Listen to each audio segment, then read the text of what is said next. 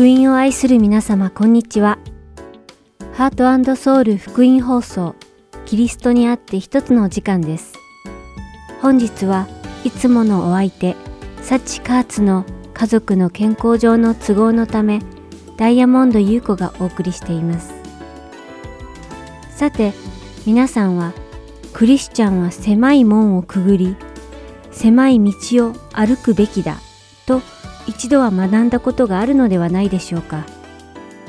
それでは、ここで言う狭き門や狭き道とは一体何なのでしょうか。それは人生において険しく困難な道を選ぶことだと信じておられるでしょうか。例えば、ある牧師が牧会のための新しい教会を探していたとします。そして二つの教会から声がかかったとしましょう。一つ目の教会は、教会員の数も多く、立派な街道もあり、十分なお給料も支払ってくれます。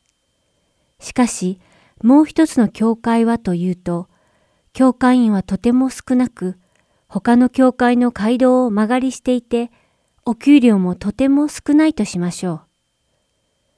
この状況において、もしその牧師がまだ安定していない小さい方の教会を選んだとしたら、彼は困難な方の道、すなわち狭き門を選んだということになるのでしょうか。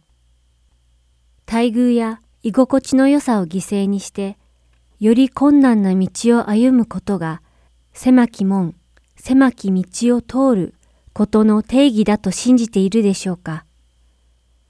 では、新しい車、家や服を買う機会があるとしましょう。狭き門を選ぶとは、あまり欲しくはない方を選ぶことと同じだと思われますか？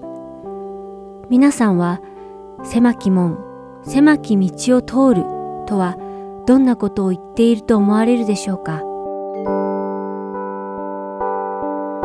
若神主よ。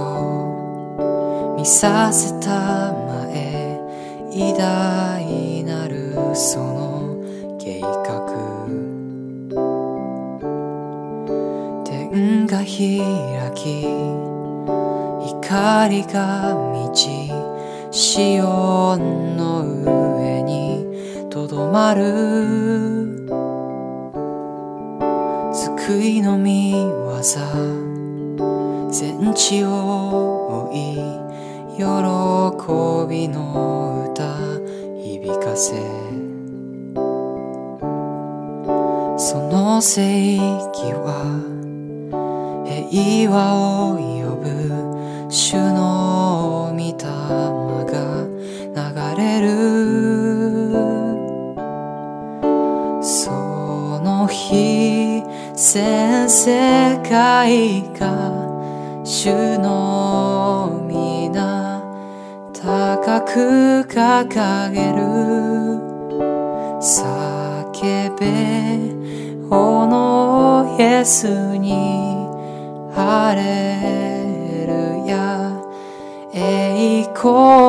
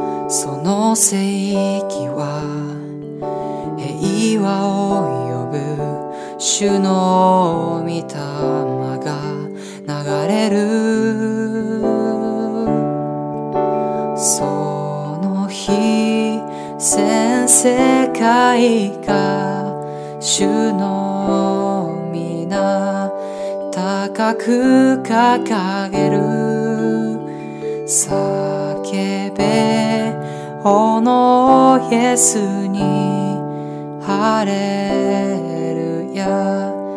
栄光とはにあれ。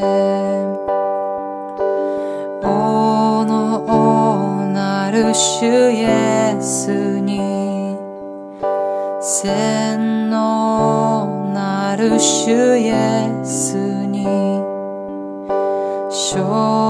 者なる子羊に栄光とはにあれ。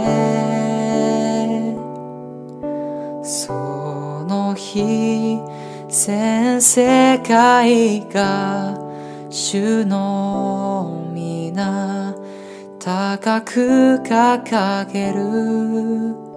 叫べおのイエスにハレルヤ栄光とはにやその日全世界が主の皆高く掲げる叫べおのイエスにハレルヤ栄光とはにあれ。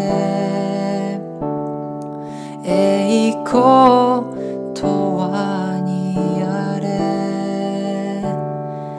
栄光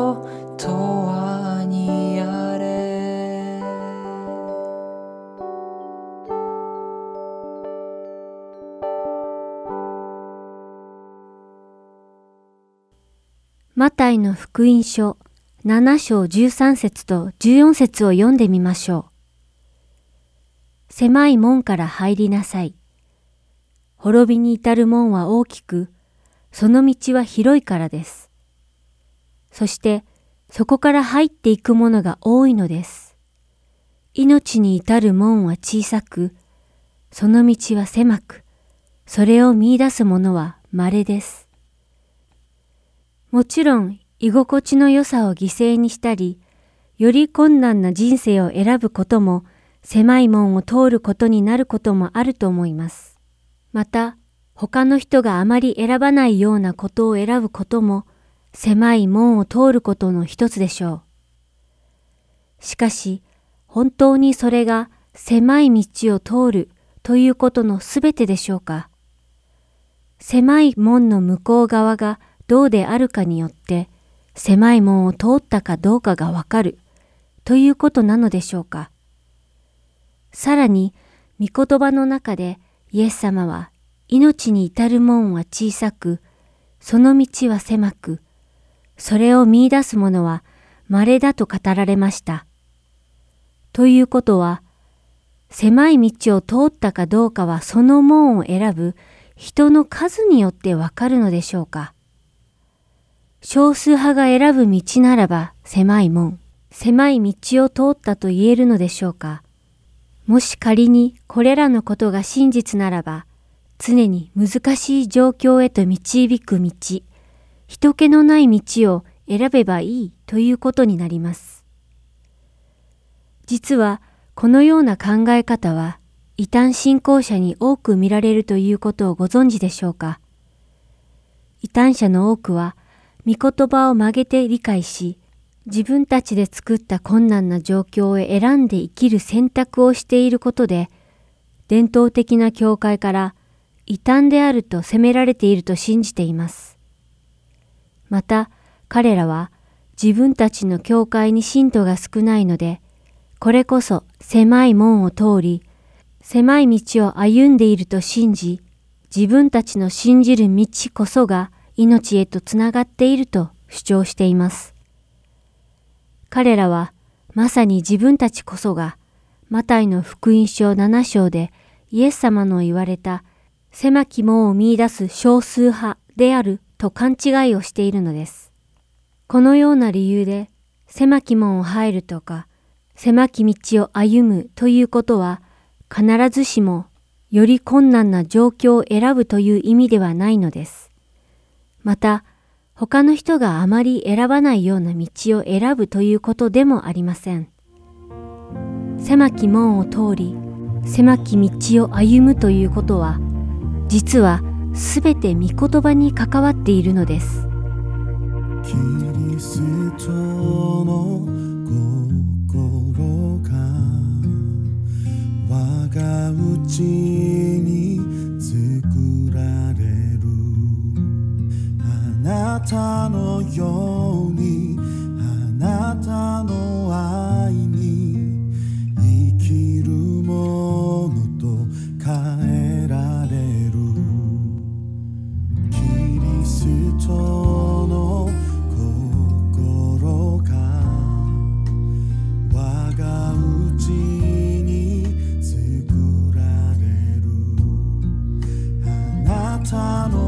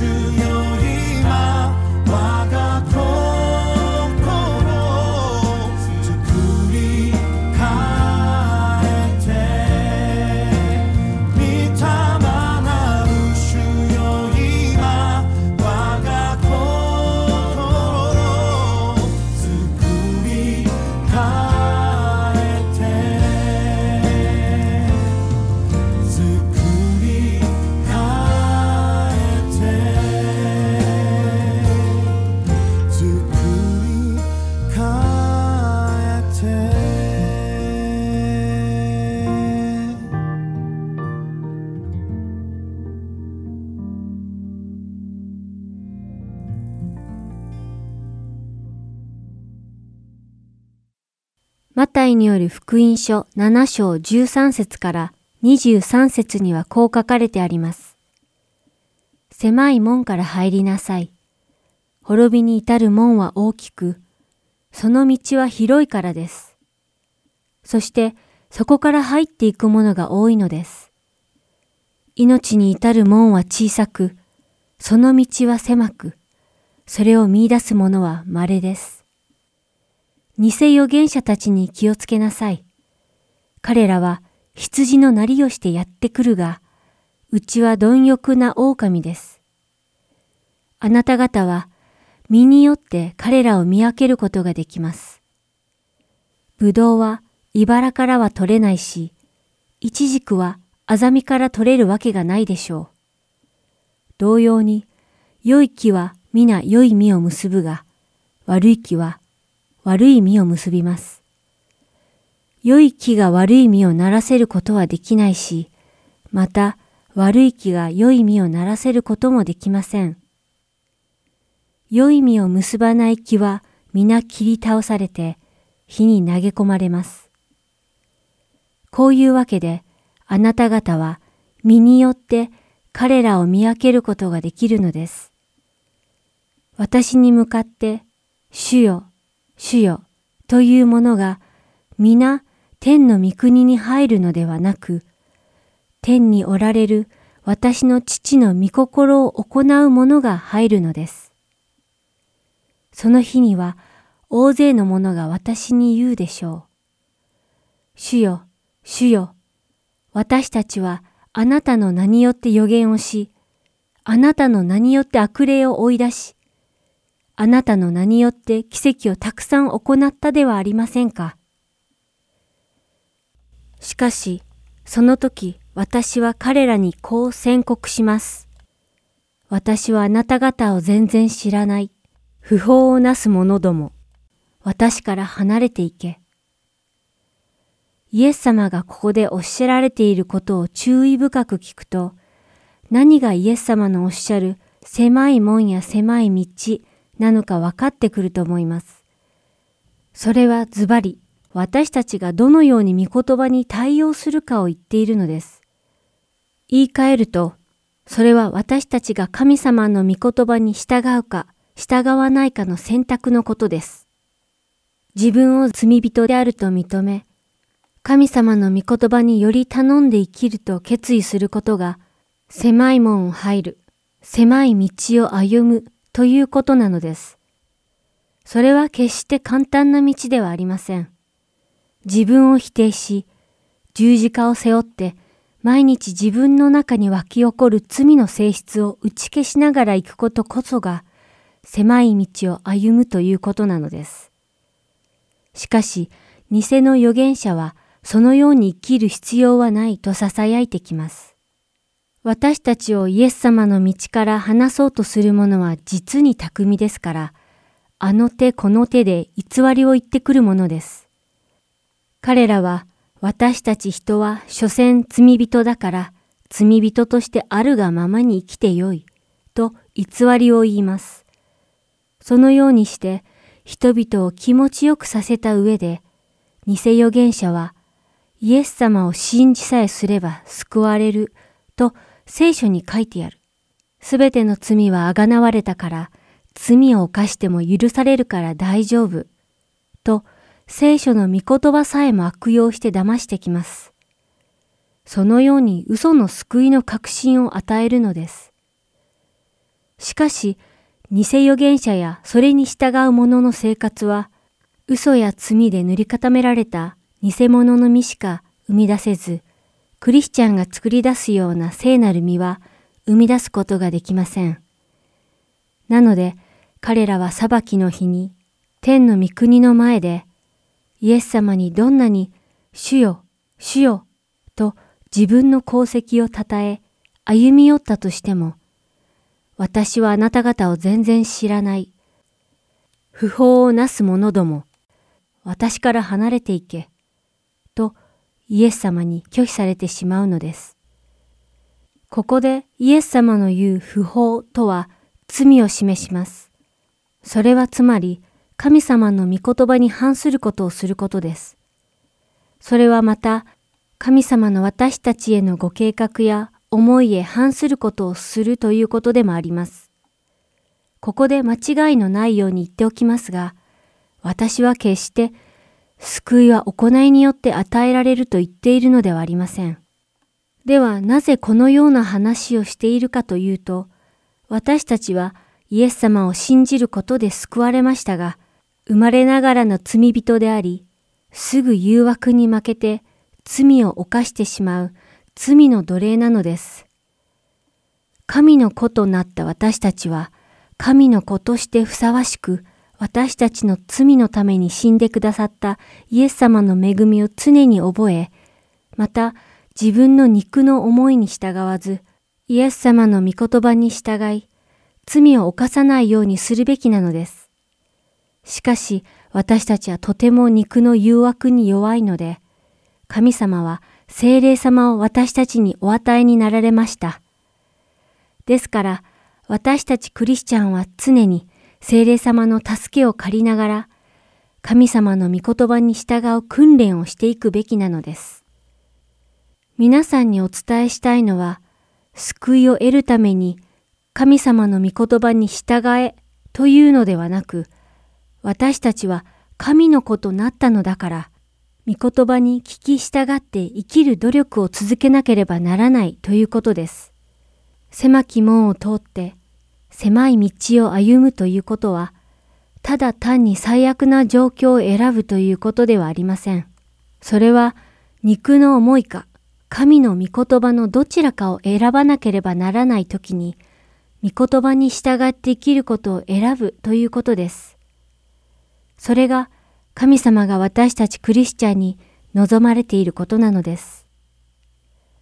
皆さんは御言葉に従えるように日々戦い、ご自身を鍛えておられますか？心の底からどうやって御言葉に沿って生きるかということに気を配っておられますか？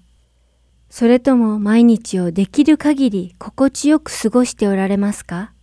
リスナーの皆さん、狭き門を通り、狭い道を歩んでおられますか？神様があなたに語りかけておられる何かを難しいからとか、構わないでもらいたくないからとか、そんなに重要ではなさそうだからと言って無視してはいませんか？皆さんが狭き門を通って狭い道を歩まれるようにと願います。そして毎日の暮らしの中で御言葉に沿って生きることができるようにご自身を鍛えることができることを願います。そして私たち全員が御言葉に沿って生きることができ、いつか喜びを持ってイエス様にお会いできるようにと祈ります。キリストにあって一つ、お相手はダイヤモンド優子がお送りいたしました。それではまた来週お会いしましょう。さようなら。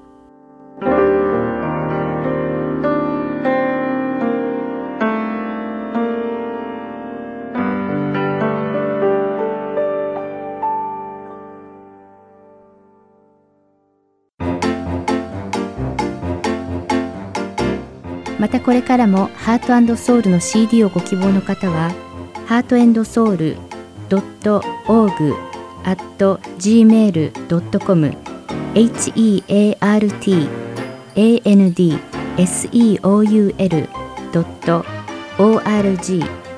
アットマーク gmail.com までご連絡ください。ご連絡いただき次第送料無料にて送らせていただきます。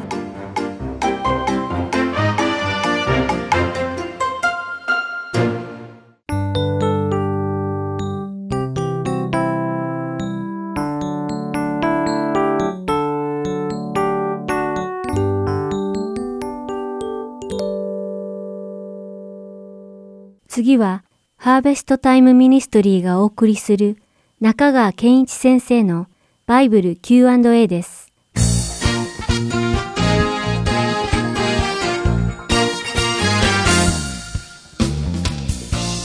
はい、今日の質問です。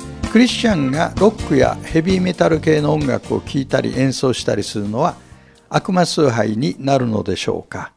アーティストによっては音はヘビーでも歌詞が素晴らしいポジティブな曲もあります。はい、ご質問にお答えします。ヘビーメタル系の音楽は、これは過激なサウンドを強調するロック系音楽のジャンルの一つですね。えー、時にはヘビメタとか、あるいは単にメタルなんて呼び方もありますね。で、この質問に関していつものように3つ申し上げましょう。1番目に、どのような音楽ジャンルであれ、それ自体が悪だということはありません。確かにクリスチャンの中にはヘビメタを嫌う人がいます。大音量で過激なサウンド。こういうのを聞いてると精神に悪影響を及ぼすんだと主張する人もいるわけです。けれども、こういう主張には科学的裏付けがありません。ちなみに私自身の好みから言えばヘビメタを聞くのは苦痛です。それでもこのジャンルの音楽を好む人たちの音楽性を尊重したいと思います。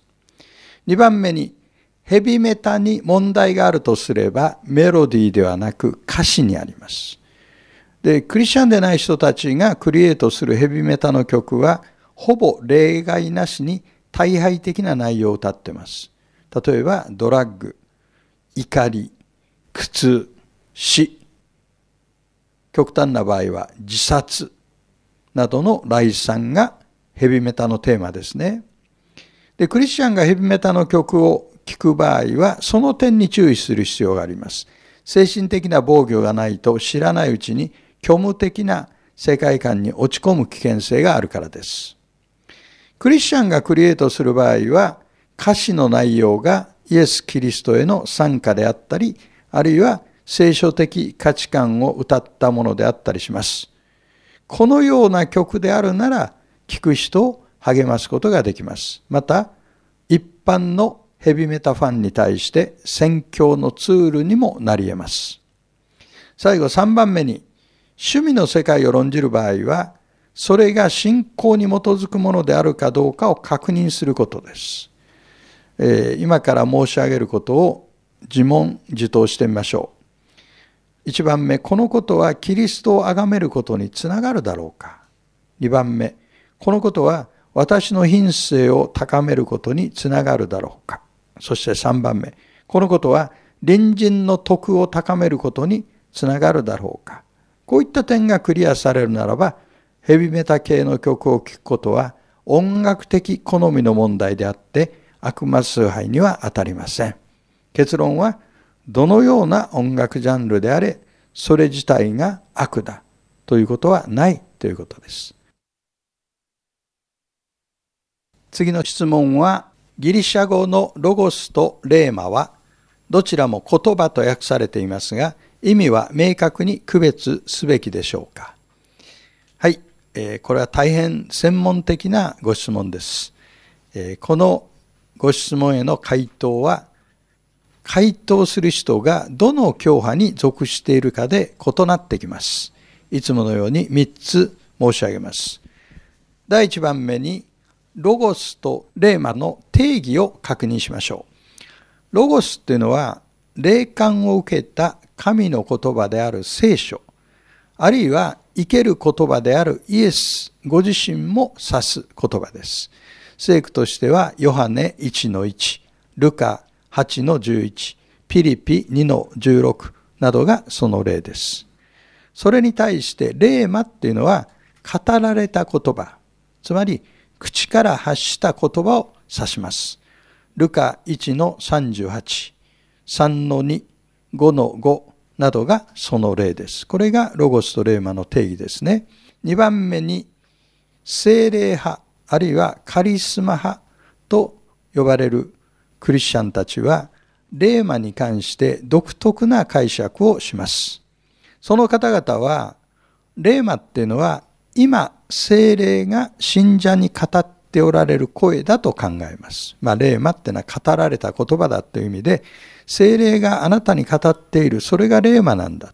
具体的には、内面の思いとか印象とか体験などのことを指しますね。あるいは、牧師のメッセージを聞いたり、友人の助言を聞いたりしているうちにピンとくるものがある。これが霊魔になると考えるわけですね。で、極端な場合は、書かれた言葉よりも語られた言葉の方が力があると考える人もいるわけですけれど、この考え方には聖書的裏付けはありません。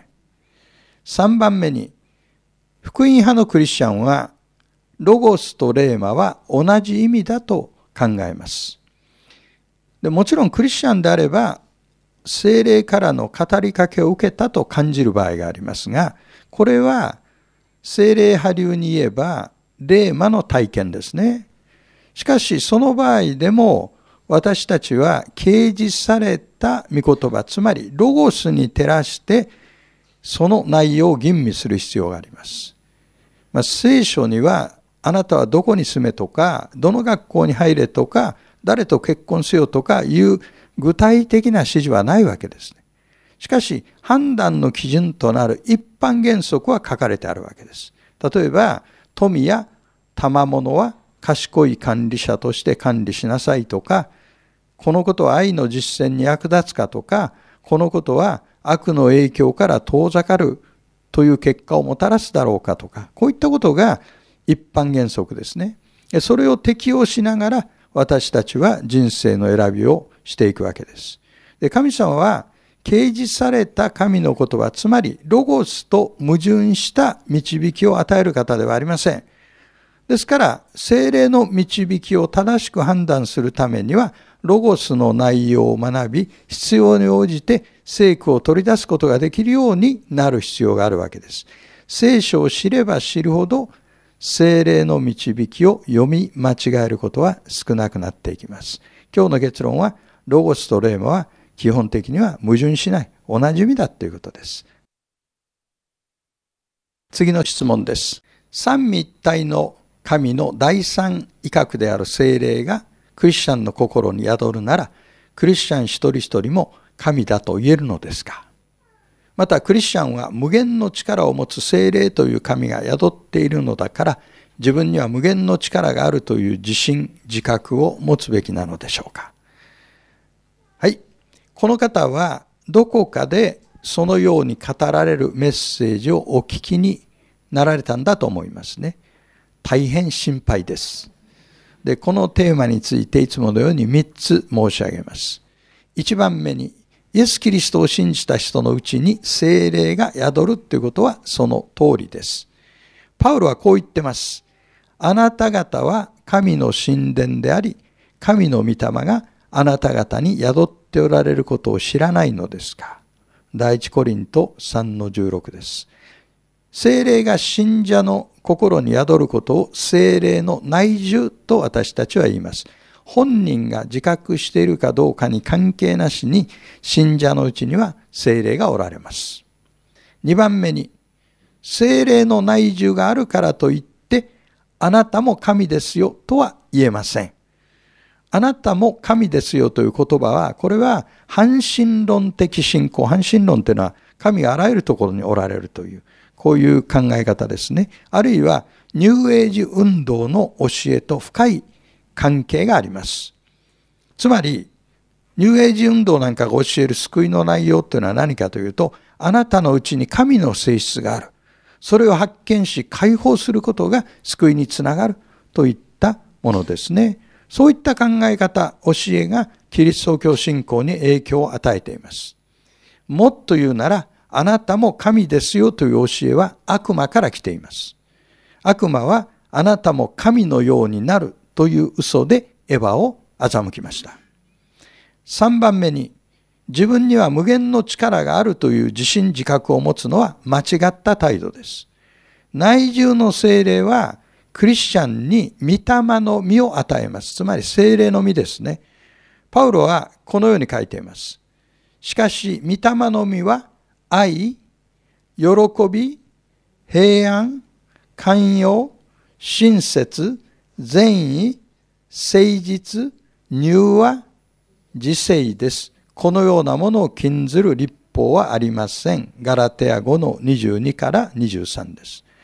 クリスチャンは内住の精霊によっって自信をつけるのではなくて父なる神への信頼を深くするのですそして内住の精霊は私たちの人格をキリストに似た麗しい人格に変えていてくださいますこれが聖書的教えです。ではまた次の Q&A でお目にかかりましょう。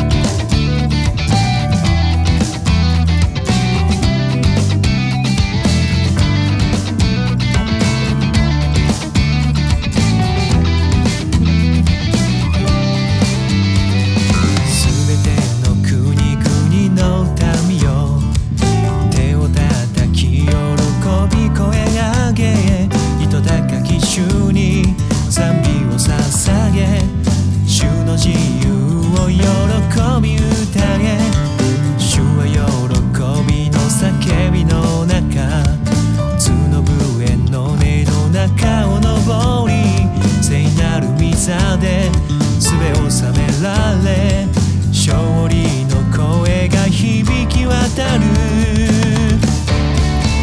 主を褒めたたえ主に感謝せよ。喜びを踊れ。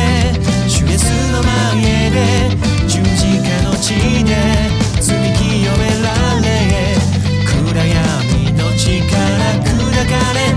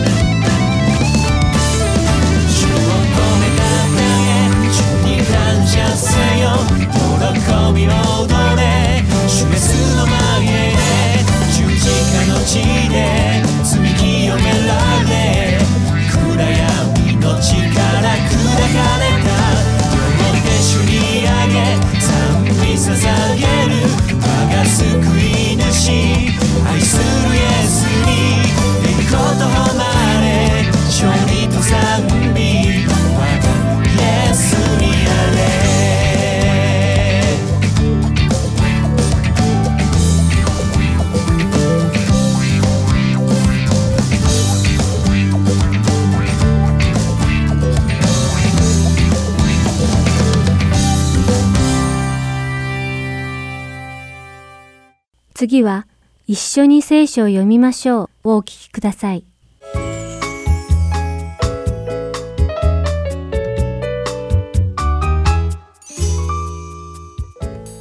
皆さんこんにちは。一緒に聖書を読みましょうの時間です。お相手はいつものように横山まさるです。今日も一緒に聖書を読んで御言葉を学んでいきましょう。しばらくの間お付き合いください。さて私たちがある国の国民であるならば国民としての権利があります。そしてその権利とともに義務もありそれに従わなくてはなりません。権利を獲得するために義務を追行しなくてはならないのです。そこでもし権利だけを主張して義務を怠るようならその人はその国の本当の国民とは言えないと思います。そして国民の義務の一つは税金を納めることです。税金は国を運営するためのさまざまな用途に使われます。新しい道を作ったり家に水道を引いたり学校や病院や警察署そして裁判所などの運営や公共の施設を補助するために用いられています。だからこそ私たちが税金を支払うことは大切なのです。しかしイエス様がイスラエルに住んでおられた時代における税金の徴収とは今とは随分その意味が違っていました。イスラエル人は当時支配していたローマ帝国に税金を納めなくてはならなかったからです。そして集められた税金はイスラエルを良くするためにではなくローマ帝国の繁栄のために使われていました。こうした理由でイスラエル人は税金を払うことを良しとしていませんでした。また彼らは税金を払うことでカイザルを彼らの王として認めカイザルに仕えていることになるという理由でも税金の支払いが本当に嫌だったのです。その当時イエス様を嫌っていた立法学者やパリサイ人はイエス様が言われた言葉でイエス様を罠にかけてその地を治める権威を持つ長官に引き渡そうと目論んでいました。そしてイエス様に質問しました。その質問は今日皆さんと一緒に読むルカの福音書の第20章に出てきます。それではルカの福音書の第20章の22節を見てみましょう。ところで私たちがカイザルに税金を納めることは立法にかなっていることでしょうか？かなっていないことでしょうか？こう書かれています。実はこれはトリックを含んだ質問でイエス様がどちらを選んでも罠にかかってしまうものだったのです。もしイエス様がカイザルに税金を納めることは正しいと言われた場合彼らはイエス様を裏切り者と罵るつもりでした。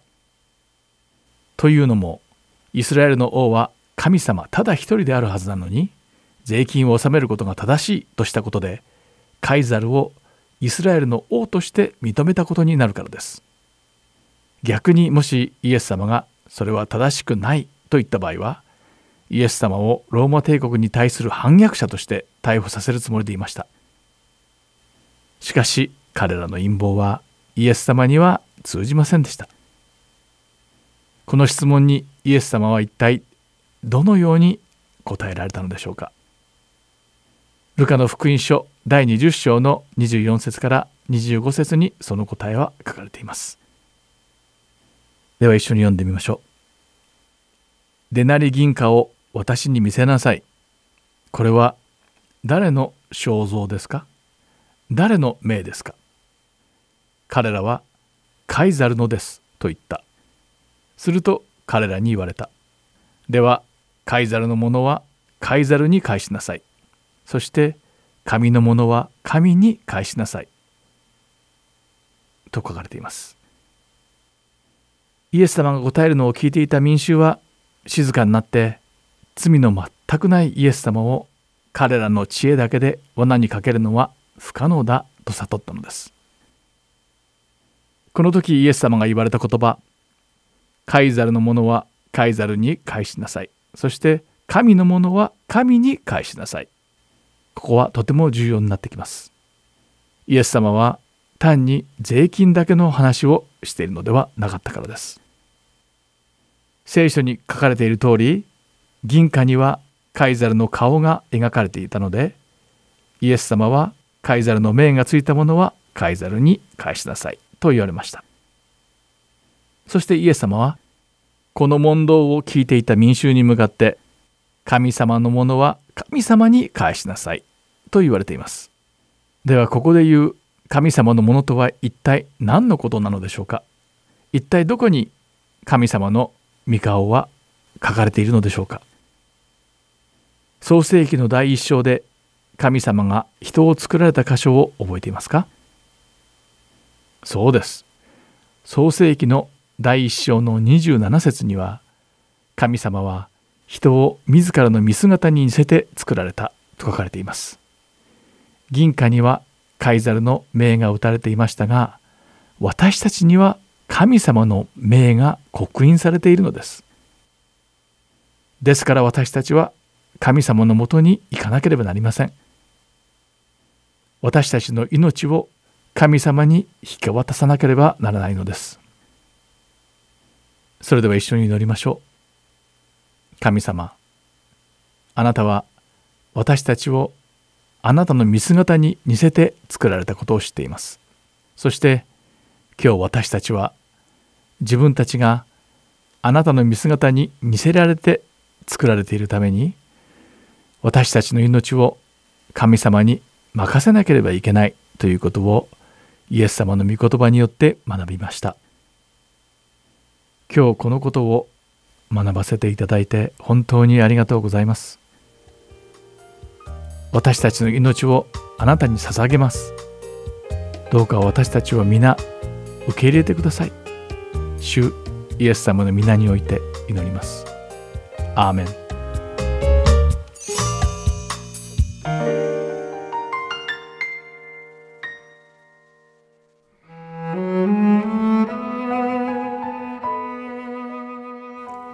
今週はルカの福音書第20章1節から26節をお読みいたします。イエスは宮で民衆を教え福音を述べ伝えておられたが、ある日、祭司長立法学者たちが長老たちと一緒にイエスに立ち向かってイエスに言った。何の権威によってこれらのことをしておられるのですか？あなたにその権威を授けたのは誰ですか？それを言ってください。そこで答えて言われた。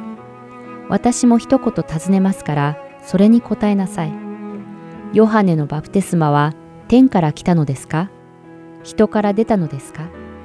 すると彼らはこう言って互いに論じ合った。もし天からといえば、それならなぜ彼を信じなかったかと言うだろう。しかし、もし人からといえば、民衆が皆で私たちを石で撃ち殺すだろう。ヨハネを預言者と信じているのだから。そこで、どこからか知りません、と答えた。するとイエスは、私も何の権威によってこれらのことをするのか、あなた方に話すまい、と言われた。またイエスは民衆にこのような例えを話された。ある人がブドウ園を作り、それを農夫たちに貸して長い旅に出た。そして季節になったので、ブドウ園の収穫の分け前をもらうために、農夫たちのところへ一人のしもべを使わした。ところが、農夫たちはそのしもべを袋叩きにし、何も持たせないで送り返した。そこで別のしもべを使わしたが、彼らはそのしもべも袋叩きにし、恥ずかしめた上で何も持たせないで送り返した。彼はさらに3人目のしもべをやったが、彼らはこのしもべにも傷を負わせて追い出した。武道園の主人は言った。どうしたものか。よし、愛する息子を送ろう。彼らもこの子は多分敬ってくれるだろう。ところが農夫たちはその息子を見て議論しながら言った。あれは跡取りだ。あれを殺そうではないか。そうすれば財産はこちらのものだ。そして彼を武道園の外に追い出して殺してしまった。こうなると武道園の主人はどうするでしょう。彼は戻ってきてこの農夫どもを打ち滅ぼし、武道園を他の人たちに与えてしまいます。これを聞いた民衆は、そんなことがあってはなりません、と言った。イエスは彼らを見つめて言われた。では、家を建てる者たちの見捨てた石、それが礎の石となったと書いてあるのは何のことでしょう？この石の上に落ちれば誰でも粉々に砕け、またこの石が人の上に落ちれば、その人を粉みじんに飛び散らしてしまうのです。立法学者、祭司長たちは、イエスが自分たちを指してこの例えを話されたと気づいたので、この際、イエスに手をかけて捕らえようとしたが、やはり民衆を恐れた。さて、機会を狙っていた彼らは、偽人を装った患者を送り、イエスの言葉を取り上げて、総督の支配と権威にイエスを引き渡そうと図った。その患者たちはイエスに質問していった。先生、私たちはあなたがお話になり、お教えになることは正しく、またあなたは分け隔てなどせず、真理に基づいて神の道を教えておられることを知っています。ところで、私たちがカイザルに税金を納めることは立法にかなっていることでしょうか？かなっていないことでしょうか？イエスはその企みを見抜いて彼らに言われた。デナリ銀貨を私に見せなさい。これは誰の肖像ですか？誰の命ですか？彼らはカイザルのです。と言った。すると彼らに言われた。では、カイザルのものはカイザルに返しなさい。そして神のものは神に返しなさい。彼らは民衆の前でイエスの言葉尻をつかむことができず、お答えに驚嘆して黙ってしまった。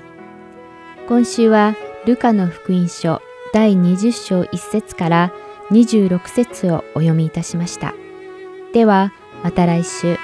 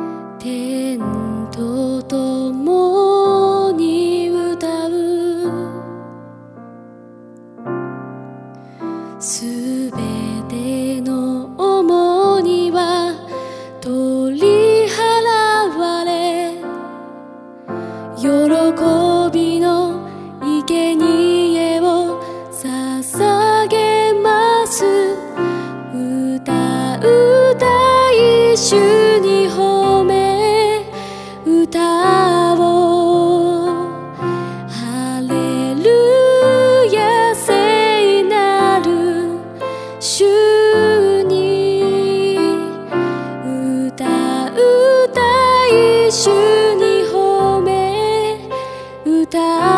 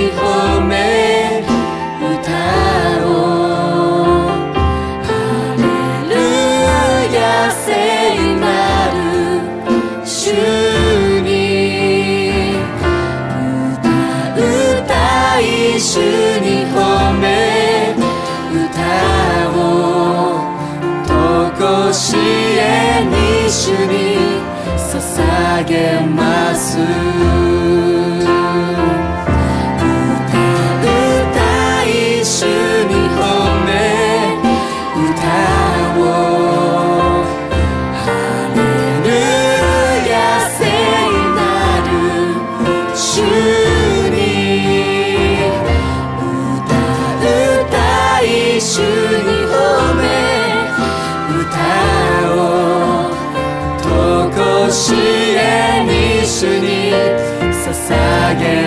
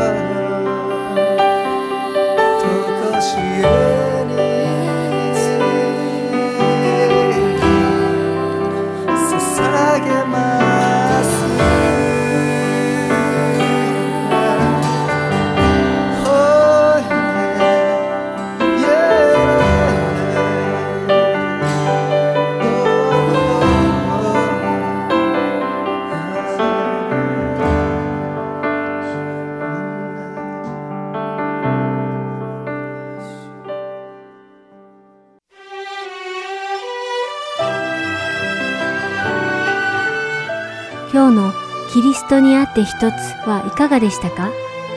最後までお付き合いくださりありがとうございました。また来週お会いしましょう。お相手は、ゆうこダイヤモンドでした。